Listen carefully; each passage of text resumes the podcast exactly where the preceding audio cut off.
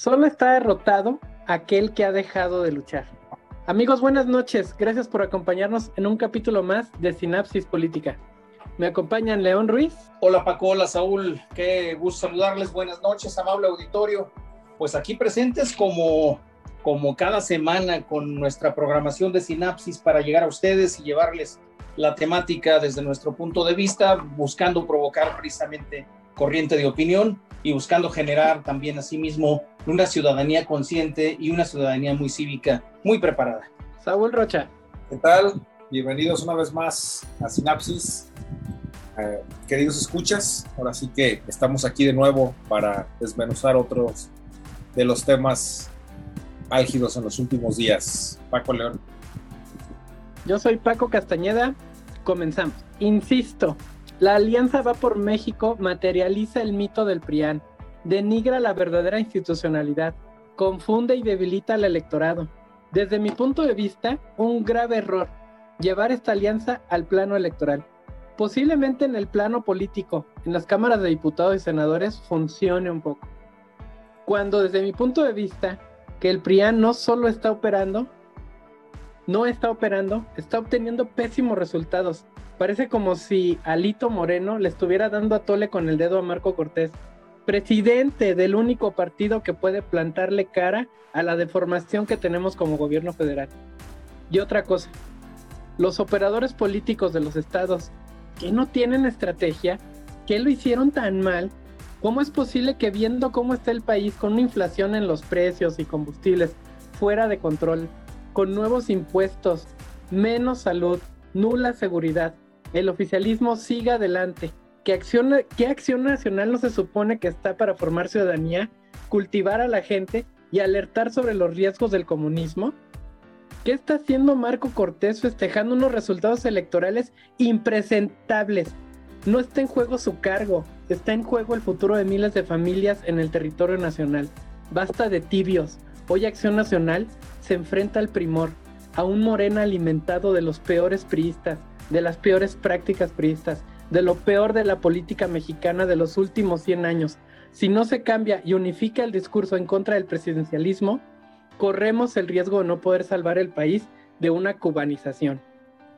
Acción Nacional necesita forzosamente mirar para dentro de sus filas, escuchar nuevamente a su militancia, abrir los espacios democráticos y salir en unidad a dar la cara con miembros de la sociedad reconocidos por sus trayectorias limpias, cerrar filas con la sociedad, que en estos momentos está totalmente dividida, organizarlo, organizarla y dar la, la mejor batalla en la existencia de este instituto político.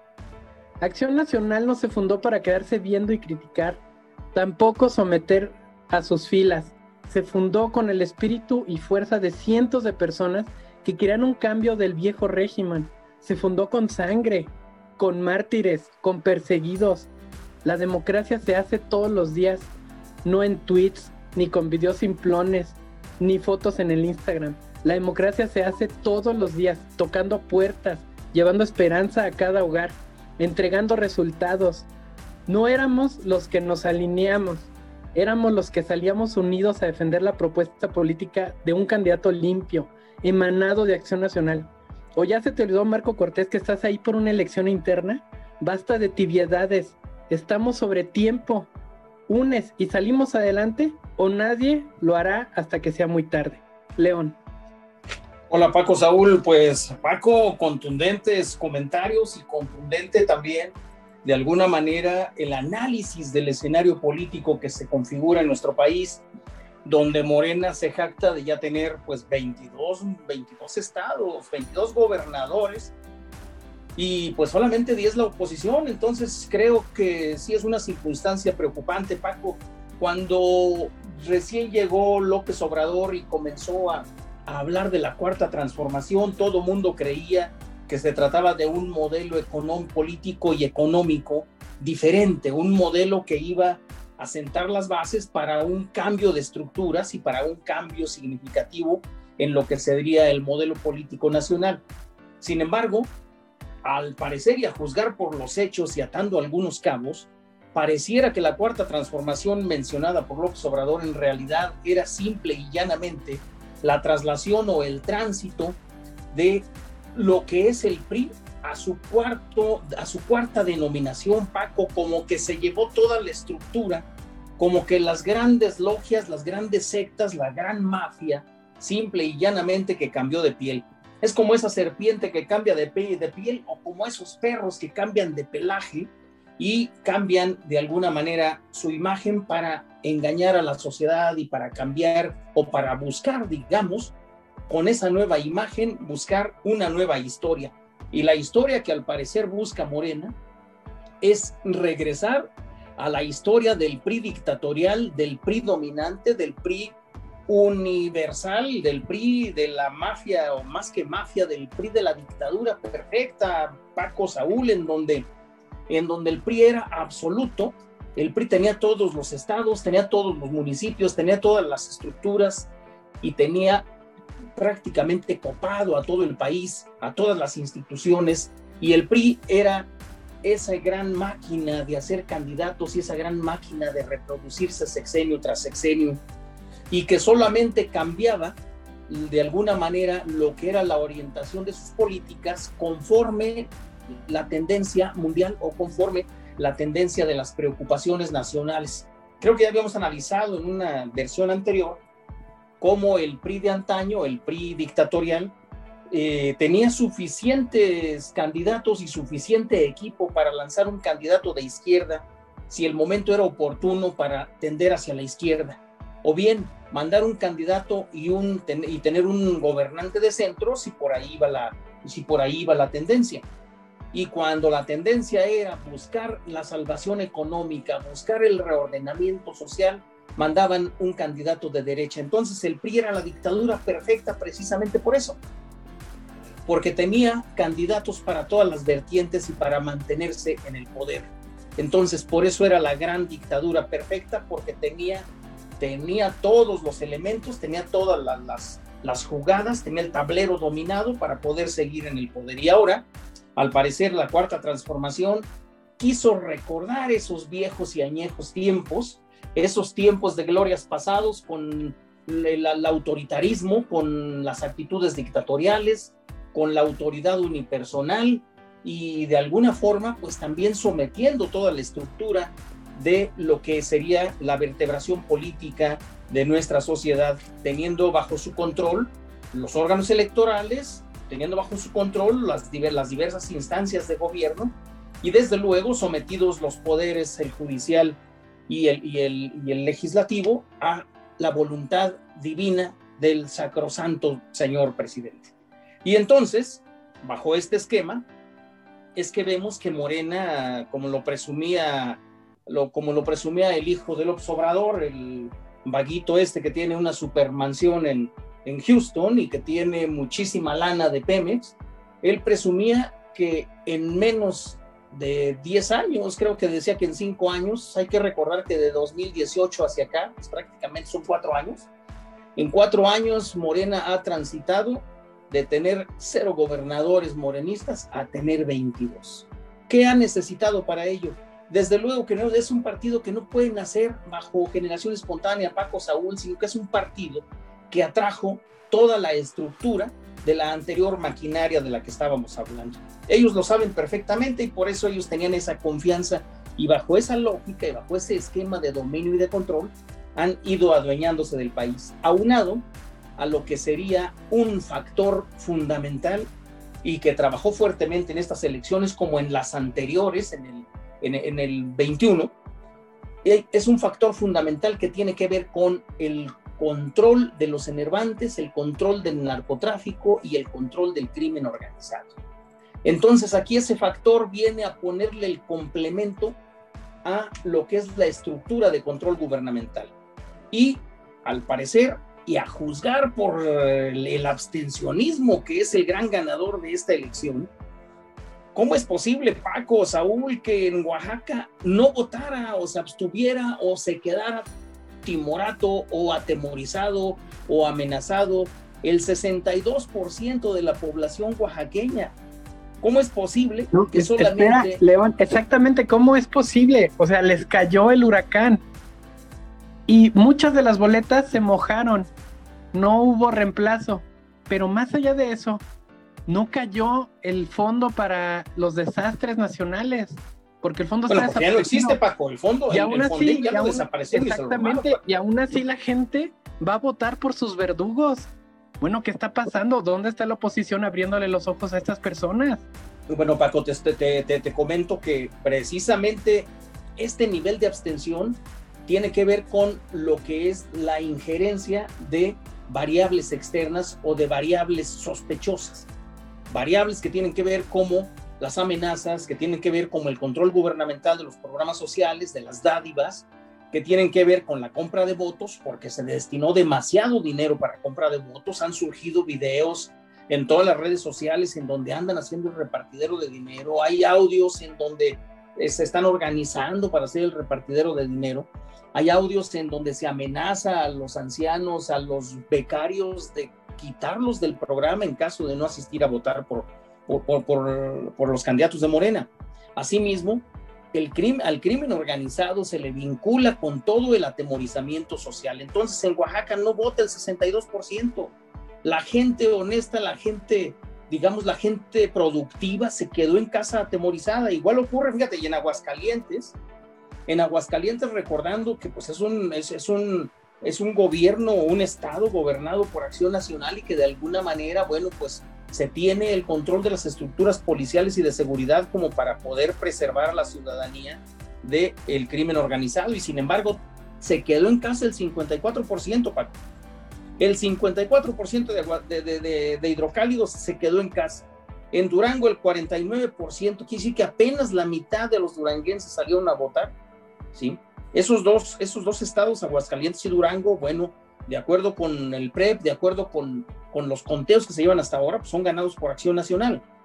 En Quintana Roo, horroroso el abstencionismo también, Paco, prácticamente del 60%. Quiere decir que cuatro de cada diez habitantes salieron a votar, Paco.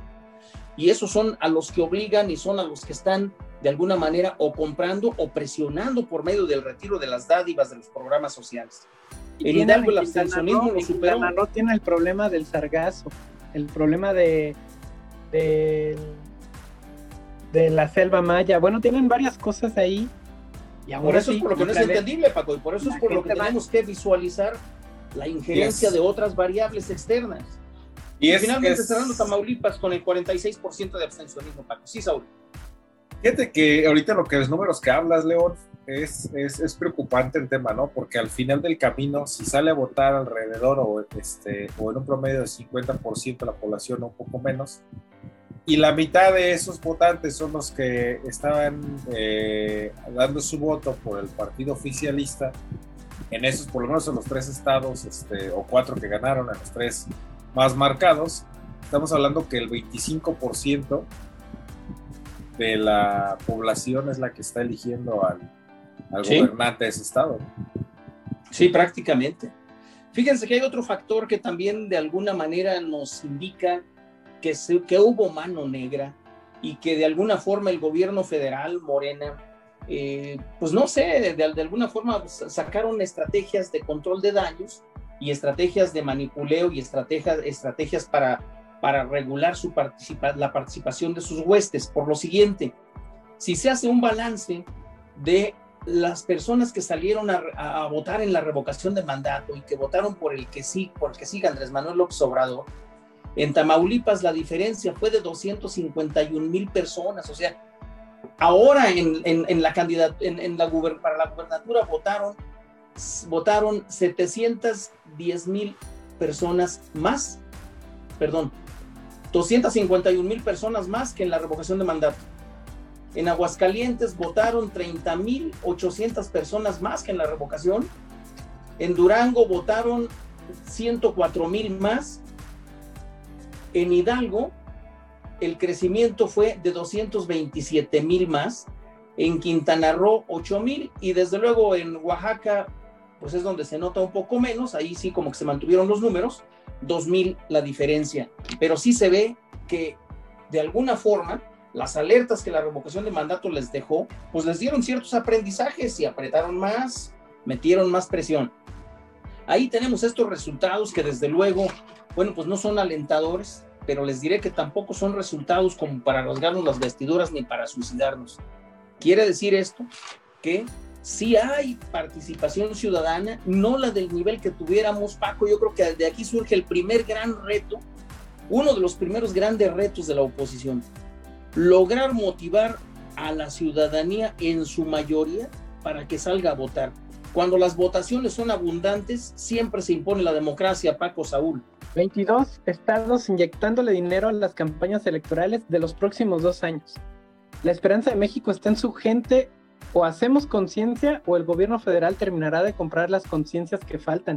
Solo moviendo las almas y recuperando la mística del bien común se puede salir de esta espiral en la que se está hundiendo el país.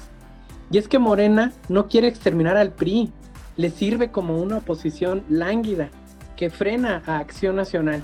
Sin embargo, se lo está comiendo poco a poco y va por México, no está sumando, al contrario, siguen perdiendo. Pero, ¿qué me están diciendo? De cuatro estados pierden dos y dicen que están avanzando. ¿Avanzado según cuál definición? Es un claro retroceso. Premios de consolación. Saúl. Mira, Paco, pues diste un poco ahí en el punto con lo que iba a empezar comentando. Pues para Marco Cortés debe ser una victoria, ¿no? Porque él, en aquel audio que salió hace algunos meses, totalmente dijo que él solo esperaba ganar Aguascalientes, que era lo único donde venía, veía esperanza. Pues sí, ganó el doble. Ganó el doble, o sea, si él gana Durango, entonces, pues, si lo ves desde la perspectiva tan pequeña, desde donde lo ve él, pues ahí está, o sea, para él fue un, este, duplicó lo que él esperaba ganar, ¿no? Entonces, para él es una victoria. Entonces, eh, no podrías culparlo, ¿no? De alguna manera, digo, yo sí vi pediría que, cambiáramos de dirigente. Pero él difícilmente podrías culparlo porque pues, desde su perspectiva era solo ganó uno, gané dos, entonces salí este vencedor. ¿No?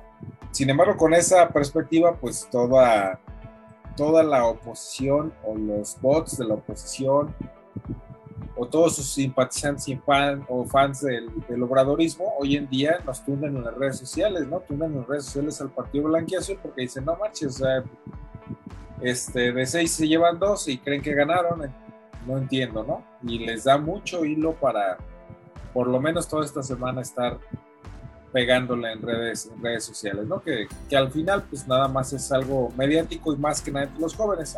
Todos sabemos que las redes sociales todavía son factor, pero todavía no ganan campañas. Las campañas se ganan en tierra. Y efectivamente, en tierra es donde las, las fue a mover y fue a ganar el PRI. Desde el momento que empezó a rentar, a adoptar y a comprar las estructuras este, que, las ganó Morena, para mí hoy en día es lo mismo Morena y el PRI. ¿sí? Le, fue y le rentó en su momento, ahora ya se las compró, ya las adoptó, las estructuras de, del PRI ya son totalmente morenistas, ¿no? Son las que ganan, igual el, el mejor ejemplo es este Hidalgo, ¿no? Todos los eh, empresarios, todos los empresarios, este, viejos lobos de mar de aquel estado que vive en el pasado, porque siempre ha sido priista y hoy solamente cambia de color, pero pues sigue siendo de ese viejo prismo ahora llamado Morena, ¿sí? porque todos esos empresarios aglutinados dejaron el partido después de, varios de ellos, después de, después de 30 años de militancia y se fueron a Morena, porque era lo que les convenía, porque no querían ir en alianza con el PAN, porque, porque son, ya lo dije, viejos lobos de mar, no, el, mismo, el mismo candidato, bueno, ahora gobernador electo, eh, Julio Menchaca, o sea, 35 años de perismo, y es el candidato de Morena. Totalmente. son tiburones. a ver, tú va por México, ¿qué no estás viendo lo que estás poniendo? Así es. Totalmente son, son tiburones que van por, por el dinero. Y ellos, ellos se mueven hacia el dinero. Como el dinero se mueve ahora hacia Morena, pues ellos se van con Morena. Entonces no es ningún cambio. Aquí lo lamentable es que la ciudadanía pues, no se, se ciega, no, no, o sea, la, ahora sí que el, el que genera el presidente de la República todos los días, porque así es su estrategia desde hace muchísimo tiempo con sus mañaneras. Es como tenerlos eh, de alguna manera, voy a decirlo, endiosados, no sé si... Adoctrinados. Adoctrinados. ¿Consideras, ¿Consideras que el PRI operó para Morena? Yo totalmente lo considero, ¿no? Yo creo que una pequeña y este, insignificante parte de lo que quedó del PRI en el PRI operó para el pero la mayoría, por la estructura fuerte, pero para yo sí lo considero así, en todos los estados. De hecho, como decía hace rato León, ¿no? Que la cuarta transformación, y no lo había visto así, pero realmente es la cuarta transformación del PRI, no del país. Es lo que no supimos leer entre líneas desde el principio cuando hablaba a Manuel de una cuarta transformación. Sí, es su cuarto nombre este, del PRI, ahora se llama Morena, ¿no? Antes PNR, sí, después este, ya su cuarto nombre, que es Morena. Ahí es la cuarta transformación. Creo que lo que fue lo que no supimos leer los mexicanos o la mayoría de los mexicanos. Es Digo, hoy México sigue votando con el estómago, para nadie es un secreto, este, a raíz de la pandemia y, de todo lo que ha resultado después, pues el, índice de, pobreza ha aumentado. Bueno, la 4T ha sumado el país, hoy lo vemos. Este... Y es que también tocas un tema muy delicado. ¿Cuánta gente perdió un familiar porque no había hospitales? ¿Cuánta gente perdió un familiar por seguir las indicaciones de la Secretaría de Salud unas indicaciones totalmente contradictorias contra lo que se tenía que hacer realmente para sobrevivir al COVID. Pero ahí van.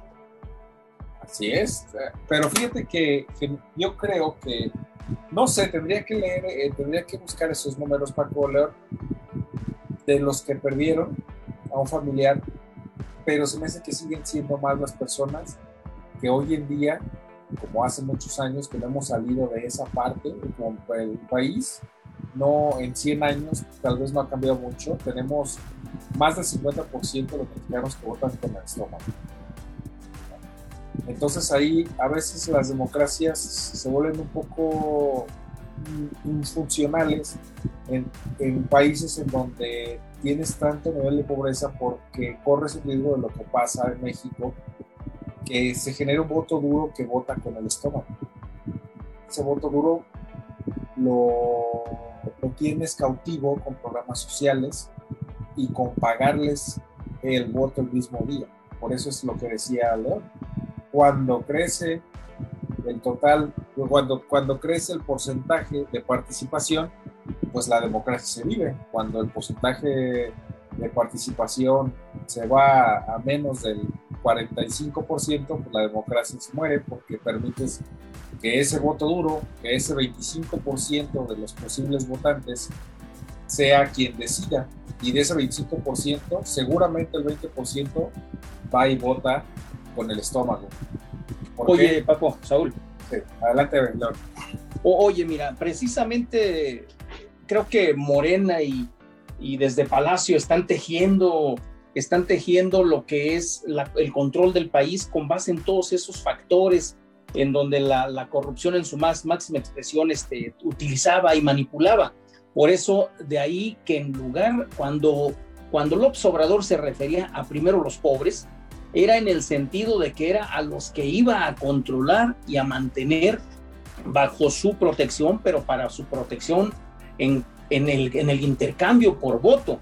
Y de ahí que la pobreza en lugar de bajar está creciendo y se está haciendo más grande. Chequen los, los, resultados del Coneval en las evaluaciones que hace de la, medición de pobreza y la pobreza está creciendo. Pues son, eran 4 millones, ahora ya son 7 millones más de pobres y algunos en pobreza extrema. Y, no le interesa para nada a Morena ni a esto, a Rémora del PRI antiguo, no le interesa para nada acabar con la pobreza porque es precisamente su suministro y su semillero de votos. Ahora bien, precisamente ahorita que hablabas de que si el PRI trabajó a favor de Morena, pues yo creo que más bien jalaron, compraron, eh, manipularon a dos gobernadores, ¿no? Específicamente, específicamente fue el de Hidalgo y específicamente fue el, otro, no lo recuerdo cuál fue el otro.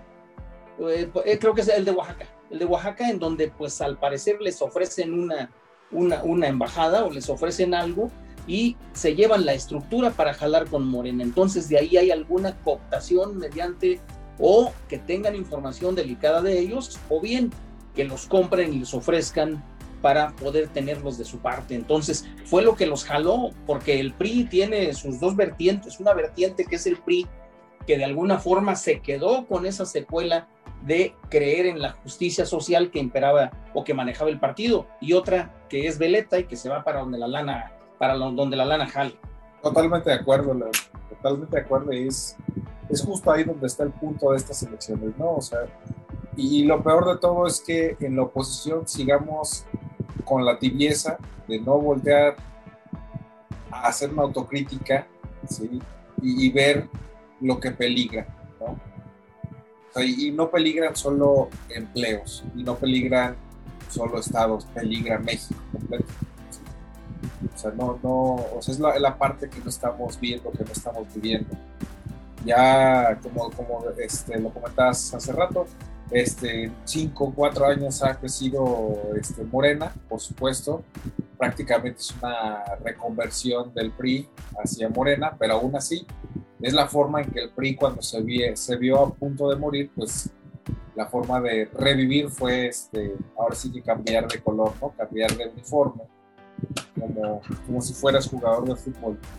Entonces ellos ya lo hicieron y, aún, y así están recuperando todo lo que habían perdido y están eh, ahora sí que volviendo a todos esos vicios y mañas que tenían en los gobiernos priistas del siglo pasado y que tanto dinero les dieron a un, pequeño grupo. Y, el problema es que tienen eh, cautivos o están cautivando a todos los jóvenes de hoy en día este, que, creen que se dejan llevar por esta parte en las redes sociales, eh, que es un fenómeno, un fenómeno que ha sucedido en el que creen que el capitalismo no, es, no funciona. ¿no? Y, se deja llevar por, este, por las palabras de nuestro presidente, de abrazos no balazos, de vivir por lo mínimo y de romantizar la vida de esa manera. ¿Por qué? Porque pues no, no conocen todo lo que ha pasado en la historia de México. Tenemos una memoria muy corta y, y el gobierno pues va acomodando los libros de historia de acuerdo a cómo le va conviviendo, ¿no? Cuántas cosas no, no te enseñan en, el sistema educativo. Entonces, ese es el viejo PRI, ese es Morena hoy en día, y pues nosotros como oposición o la oposición, los que estamos junto con la oposición, pues hay que reaccionar, no podemos estar con, con tibiezas, mucho menos celebrar algo que es incelebrable, estar pensando ya en lo que sigue. Viene, viene la elección del 23, dos estados, que yo no veo por dónde la oposición puede hacer algo, y menos con su alianza va por México, definitivamente no, no la veo. Yo creo que el propio PRI solo podría sacar muchos más rentabilidad o podría quitarle votos a, los propios candidatos de Morena, que cuando se une a Va por México, porque yo pensando en, los temas políticos, los propios priistas que no están de acuerdo en la alianza por México, pues se decantan hacia otro partido y pues Movimiento Ciudadano o es Morena.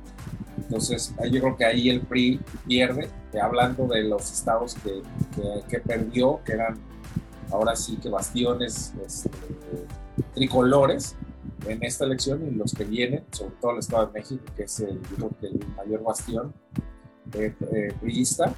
Yo creo que si, si sigue con esta parte de empecinarse en alianzas como la de Va por México, pues va a ser yo creo que hasta un resultado de 2 a 1 tal vez más. Me parece que el propio PRI podría sacar más, más votos de ir solo o por lo menos podría quitarle más votos al, al partido oficialista que si se empecina en venir este, con Acción Nacional, que bueno, sabemos que Acción Nacional en el Estado de México pues, nunca ha tenido como una presencia fuerte, tiene una presencia pues modesta. Vienen otros tiempos y pues hay que esperar a ver qué pasa. Lo que no podemos eh, estar esperando ya es la poca reacción de la oposición. Tienen que ser contundentes, despertar y, ir hacia adelante para impedir que el país vuelva a caer en otros 70 años oficialismo, de, clientelismo, de populismo. Paco León. Se nos termina el tiempo. Entonces, ¿el mejor operador político hoy en día es el narcotráfico? Si no tienes esas estructuras, ¿estás condenado a perder? ¿En qué momento se permitió que llegáramos a estos extremos?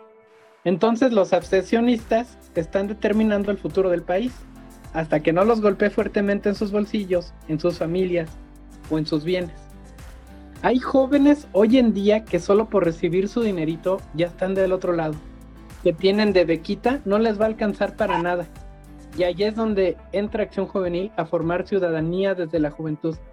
Y en sentido contrario, Decía Saúl que va por México, ahuyenta a los militantes del PRI y los hace irse a otros partidos, pues también debilita Acción Nacional y no lo deja caminar. Es estar atado a un ataúd o a dos, porque vamos con el PRD. No lo deja moverse, ni reaccionar, ni protegerse, ni avanzar, ni golpear. León.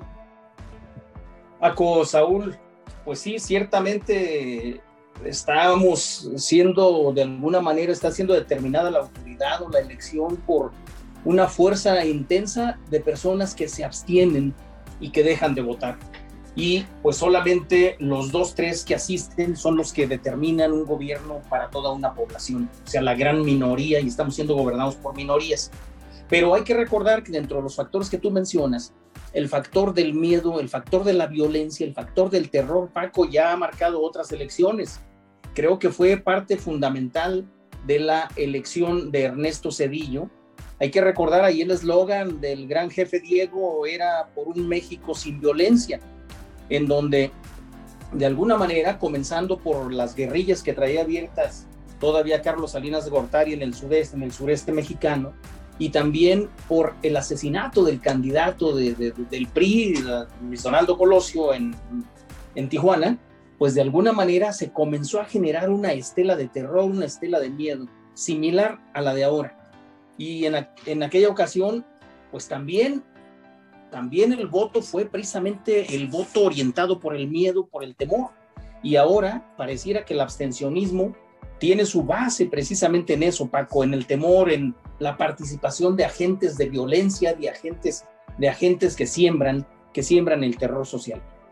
Y bueno, de los resultados de la elección, Aguascalientes lo obtiene, lo obtiene, lo obtiene Tere Jiménez con la alianza, Durango también es ganado por la alianza, Tamaulipas pues es un estado en donde todavía había cierta cierta, un, ligero, por ahí un ligero, una ligera esperanza de que se le disputara a Morena, porque hay bastante impugnación.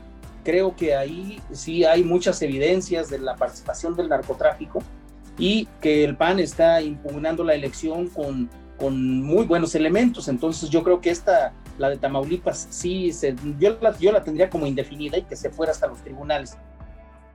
Hidalgo, Oaxaca y Quintana Roo, esas sí están determinadas precisamente por lo que fue toda la participación de esta minoría a favor de Morena. Pero tú hablabas, ¿qué pasa? ¿El narcotráfico define ahora las elecciones? Pues bueno, hay dos elementos muy importantes, Paco, Saúl, que, han surgido en redes y que, nos que, que de alguna manera incorporan ciertas dudas en torno a la legitimidad de la elección. Miren, está circulando la, fotografía de un acta de un acta de cierre de casilla, en donde en Oaxaca hay casillas que son totalmente a favor de Morena, 670 votos a favor de Morena y todo el resto de partidos 000000000. Hay otros en donde el crimen organizado fue amenazó a los funcionarios de casilla tomó las urnas, tomó los materiales y regresó las urnas ya llenas con las boletas emitidas por ellos. De igual manera, quiero decirles que precisamente a un día, a un día de, la, de transcurrida la elección, en, en el estado de Oaxaca, dice, dice, dice la nota de Latinus, a menos de un día de las elecciones, asesinan a Carlos Eduardo López en Oaxaca. Carlos Eduardo López era uno de los principales operadores políticos de Morena y fue asesinado, fue asesinado en Juchitán.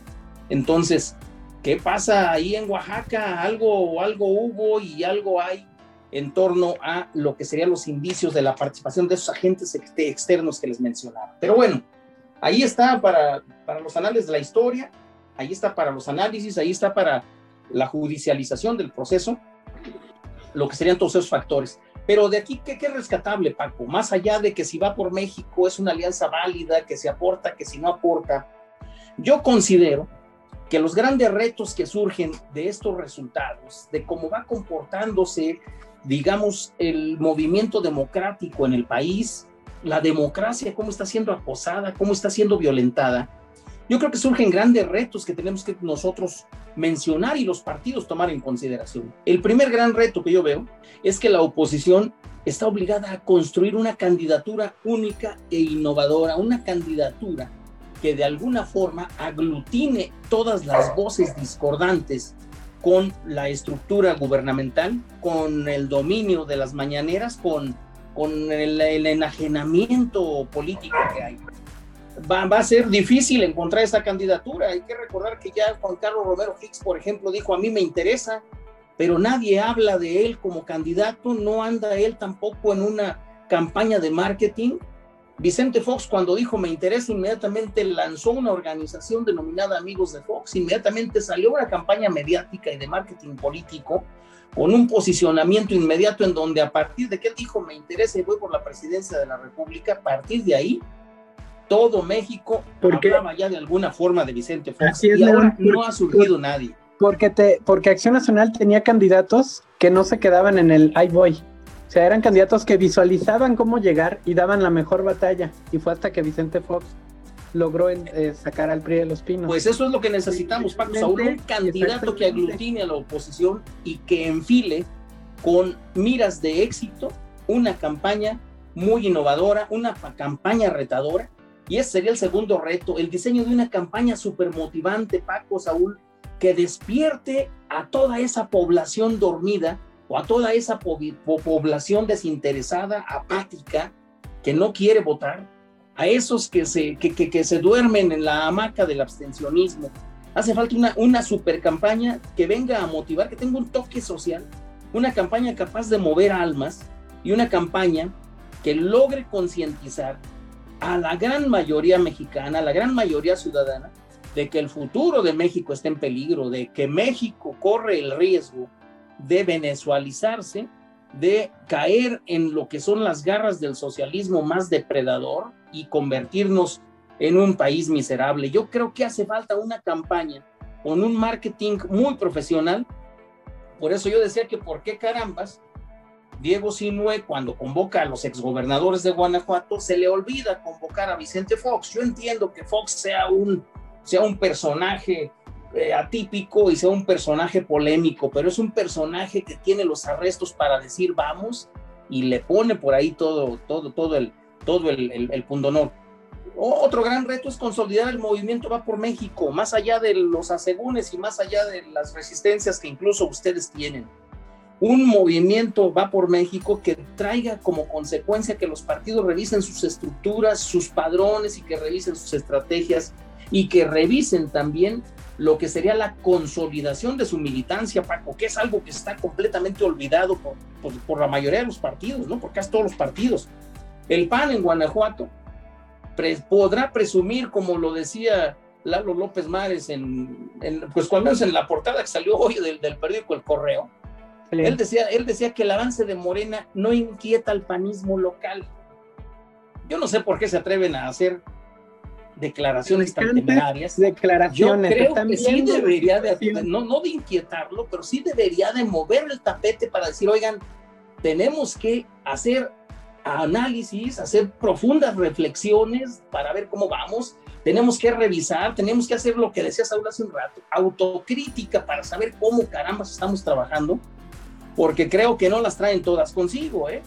Yo considero que no las traen todas consigo. Ha habido ha habido golpeteo interno, sí hay tiro, dicen ellos, dice el PAN, hay tiro, sí, sí hay tiro, hermano, pero hay tiro contra los panistas que nos atrevemos a disentir, hay tiro contra los panistas que nos atrevemos a levantar la voz para decirles, oigan, de alguna manera revisen el proceder, revisen lo que están haciendo nuestros gobiernos en los municipios para que lo hagan bien, Decía yo en la ocasión, la ocasión anterior del programa que la mejor campaña es la campaña que realiza un funcionario que hace bien su trabajo, un funcionario que se adhiere a los principios rectores de acción nacional, que actúa con ética, con honestidad, con legalidad, con transparencia. Eso necesitamos aquí en Guanajuato Capital, por ejemplo. Totalmente de acuerdo. Completamente entregado a la, satisfacción de las necesidades de la ciudadanía, un gobierno de, que tenga el bien común como bandera, pero también un gobierno congruente con su actuar, congruente el actuar con el decir. Y yo creo que ahí es donde está la piedra angular de los partidos. Porque esta ola putrefacta, empapada de, la corrupción más aberrante, desde luego que tiene que obligar al PAN a que se reorganice, a que aceite la maquinaria para retomar la misión de democratizar México y, de Guanajuato. El PAN ya tuvo 12 años la presidencia de la República y no supo qué hacer y la perdió porque fuimos omisos, porque fuimos soberbios y vanidosos y creíamos que ya todo estaba resuelto. Pasó Vicente Fox, pasó Felipe Calderón y ¿qué quedó?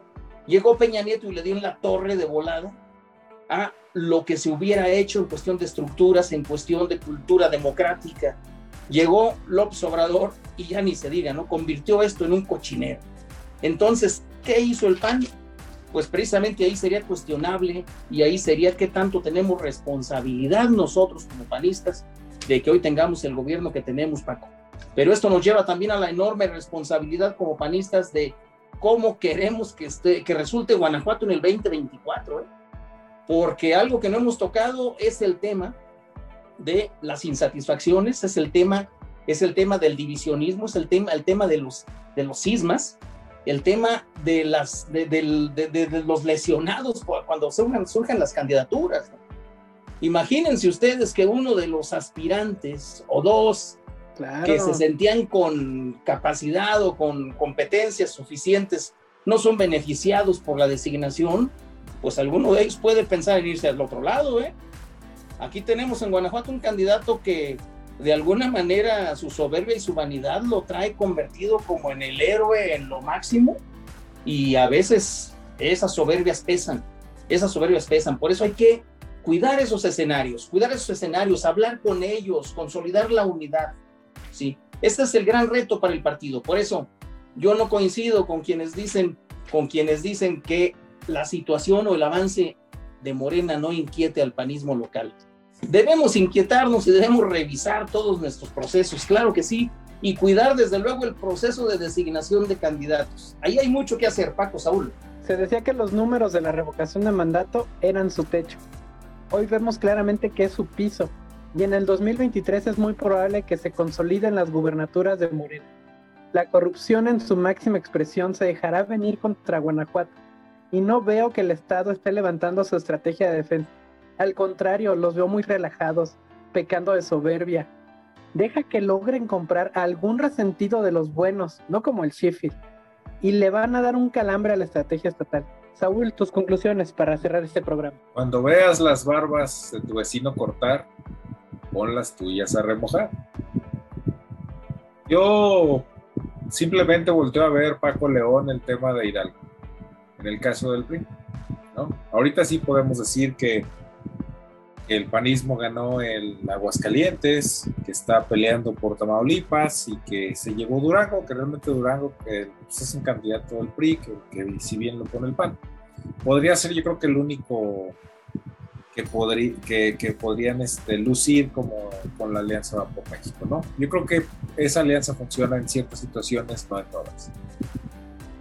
Pero la verdad es que yo creo que las, aquellos que hoy, ayer dijeron que, que, no, que no están preocupados por lo que pasó en el país, este, me parece que no coincido con, con ellos en totalmente. Debe estar preocupado el panismo de los estados, de los este, estados que quedan del bloque blanquiazul porque pues ya son 22, tú lo decías al principio Paco, el recurso de 22 estados, más que yo creo que le van a sumar los dos que vienen en el 23, de 24 estados puestos a disposición de la elección del 24 para el partido oficial. Dinero suficiente que alcanza para ir por la presidencia y que, y que les alcanza perfecto para ir por los estados azules que en ese momento se juegan. Es, es, de cuidado. El tema del el, tema aquí es, no sé si a lo mejor sienten que, que por un respeto mutuo de Morena, respetará algunos bastiones azules por alguna negociación, no lo sé pero pues eso va a durar hasta que le convenga al partido oficial. Cuando el partido oficial tenga el suficiente poder que ya lo está acrecentando en cada elección, pues no van a necesitar negociar, va a llegar y arrebatar y les va a valer dos, les va a valer dos pepinos, ¿no? En el caso que alaban de la parte del narco, a mí me parece también un tema de que si esto se está negociando el partido oficial tiene una negociación, también es muy peligroso, porque al final del día, pues ahorita es una negociación, pero igual, si estos japoneses adquieren todo el poder, ya en un punto no van a necesitar negociar, van a tener el país para ellos. Yo veía en estos días declaraciones en Estados Unidos donde alertan los focos rojos de algunos este, legisladores de la propia Casa Blanca, dieron algunos mensajes. Entonces eso pues me pone de alguna manera, no que me tranquilice, pero me, pues, me alegra porque creo que eso puede ayudar a que se mantenga, a que puedan en cierto momento, que Estados Unidos en cierto momento venga y, como el gigante que es a nivel internacional, que ahorita con Biden no se ve mucho, pues eh, venga a ayudar al, pueblo mexicano a poner este un stop, un, este, un alto, ¿no? Sin romper la soberanía, pero que nos ayude a, balancear estas fuerzas, ¿no? Eh, vienen cosas eh, complicadas para la oposición. Yo sí soy de los que estoy preocupado por México, por Guanajuato como estado. Y creo que, ya lo decía León, no hay mayor carta ni mejor campaña que el excelente desempeño de los servidores públicos de los funcionarios públicos que se encuentran hoy en día este, manejando la administración pública estatal. ¿no? Yo creo que ahí, y las municipales, por supuesto, y, los congresos, yo creo que ahí es donde está la verdadera campaña de mostrarle al pueblo que se trabaja para él. Creo que no debemos de pecar de soberbia y, y escuchar, Decías tú, Paco, escuchar a la militancia, yo creo que escuchar a todos. Escuchar a todos porque de repente este, he visto algunas, eh, algunos temas, políticas públicas en las cuales son excelentes ideas de verdad que se pueden llevar a cabo, pero no están escuchando al pueblo. Porque pueden ser excelentes ideas y estrategias, pero realmente es lo que el pueblo necesita en ese momento. Creo que algo que se nos que se está olvidando a la oposición es escuchar. Escuchar al pueblo, escuchar a la militancia. Y es por eso que hoy, pues peligrosamente, eh, Morena ya va por 22 y acá estoy seguro que los 23, 24 estados. Ojalá que, se, que haya una reacción. Nosotros como panistas desde aquí, desde Sinapsis, lo hacemos. Y Dios bendiga a México. Paco León. Gracias amigos por escucharnos. Gracias por llegar hasta aquí. Gracias, León. Saúl, Paco, pues muchísimas gracias a ustedes por mantenernos en estos programas, por mantenernos vigentes con Sinapsis. Yo creo que la corriente, gracias a nuestro amable auditorio, desde luego, por permitirnos llegar a sus hogares, por permitirnos eh, formar parte de su tiempo íntimo, de su tiempo privado.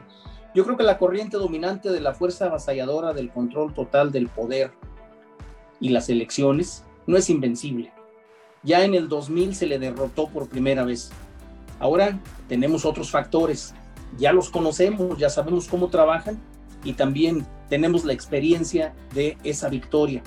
Yo estoy de acuerdo con Saúl, la cumbre de las Américas va también a dar mucho de qué hablar en lo que es el control, la contención de la injerencia del narcotráfico, de la injerencia del crimen organizado en la vida democrática y desde luego también lo que los partidos sean capaces de hacer. Yo creo que hoy debemos generar conciencia como la que hace Sinapsis buscando, buscando la madurez ciudadana y buscando el ejercicio cívico y democrático para vencer al abstencionismo, que es el gran enemigo, y en el 2024 también va a ser el gran enemigo a vencer. Ya que si no logramos vencer al abstencionismo, entonces se harán vida las palabras de Platón cuando decía, el precio de desentenderse de la política es el ser gobernado por los pobres hombres. Y no podemos permitirnos eso, no nos podemos dar el lujo de perder a México y de perder el futuro de nuestros hijos, de nuestros nietos. No podemos perder a nuestro país. Distinguido auditorio, muchísimas gracias, Paco, Saúl. Gracias, Saúl. Gracias, Paco León, este, por, eh, por compartir, por estar otra vez aquí en Sinapsis. Podemos dar opinión. Gracias a todo nuestro auditorio que nos escucha por cada episodio estar con nosotros. Y pues bueno, que venga lo mejor para México, para el Estado y para todos nosotros. Síganos en nuestras redes. Paco, León. Síganos en Twitter, en Facebook, en Instagram, en Spotify. Visite nuestro nuevo portal. Yo soy Paco Castañeda. Comparte para que juntos hagamos sinapsispolítica.com. Hasta luego.